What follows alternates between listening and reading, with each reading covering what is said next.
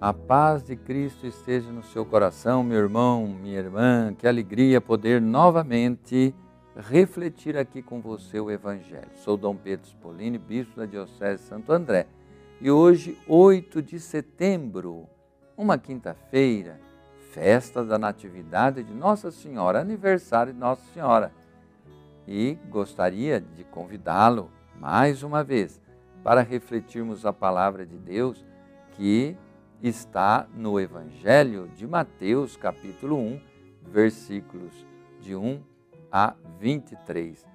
Vamos ouvir a narrativa né, da genealogia né, de é, José e Maria, porque mostra os antepassados de Jesus. Né? Por que essa genealogia? Para mostrar que realmente Jesus se encarnou e entrou na história humana. Vamos ouvir. Genealogia, genealogia de Jesus Cristo, o filho de Davi, filho de Abraão.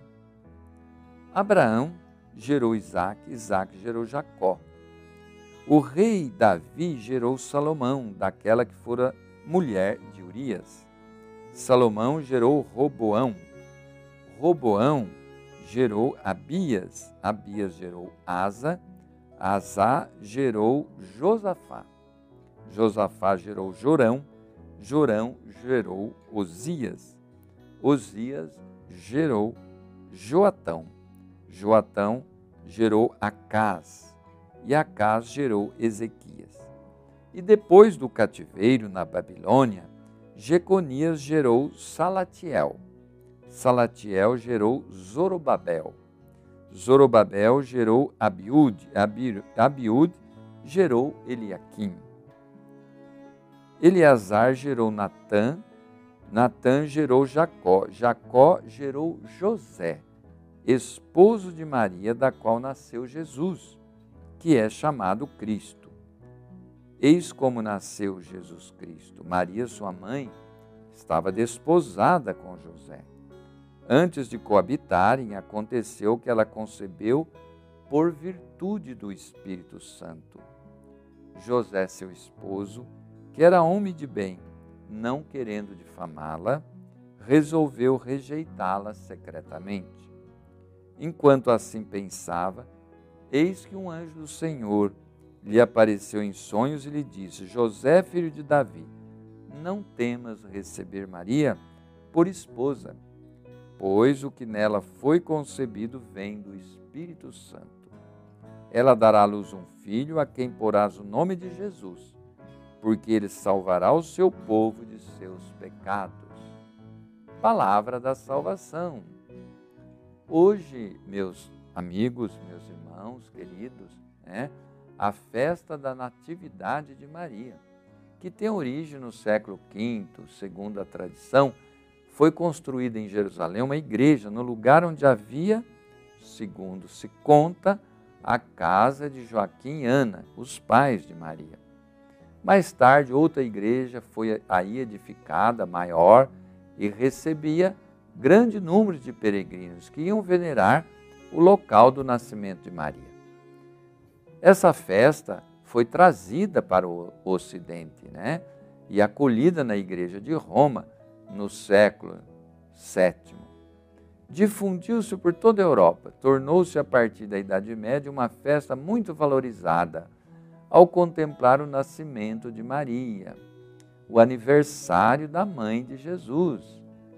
São João Damasceno exclama: Formou-se um céu sobre a terra, porque está para iniciar a salvação com o nascimento dessa menina.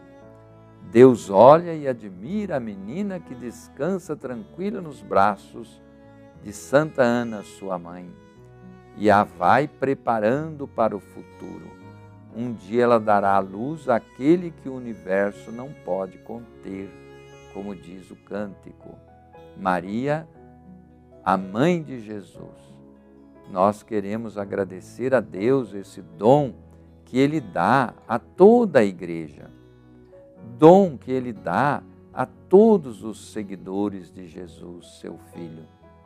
Aliás, o próprio Jesus, ao morrer na cruz, entrega Maria ao discípulo, discípulo que simboliza toda a igreja. Eis aí tua mãe. E hoje, então, é aniversário da mãe de Cristo, que é cabeça, como diz São Paulo, do corpo que é a igreja e que somos nós. Maria, nossa mãe. Queremos todos nos alegrar e homenageá-la, rezando e pedindo a ela que sempre interceda por nós diante de Deus. Sejamos devotos de Maria, porque isto nos abre o coração para a palavra de Deus. Né? Gostaria de terminar essa reflexão fazendo uma chamada de atenção. Hoje é o Dia Nacional da Alfabetização. Quantas crianças sem escola tem no Brasil? Que coisa triste. Sem melhorar a educação de verdade, sem um projeto educacional, nós nunca vamos progredir.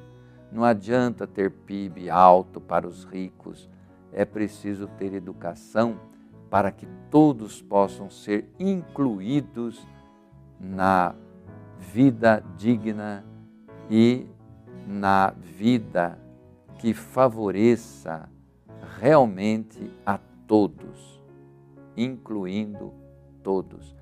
É preciso ter a educação como prioridade rezemos nesse sentido e que Maria, que ensinou e educou Jesus, nos ajude nessa tarefa. Abençoe-vos o Deus Todo-Poderoso por intercessão de Nossa Senhora Aparecida, padroeira do Brasil, para que sejamos uma nação repleta de alegria. Abençoe-vos o Deus Todo-Poderoso, Pai, Filho, Espírito Santo.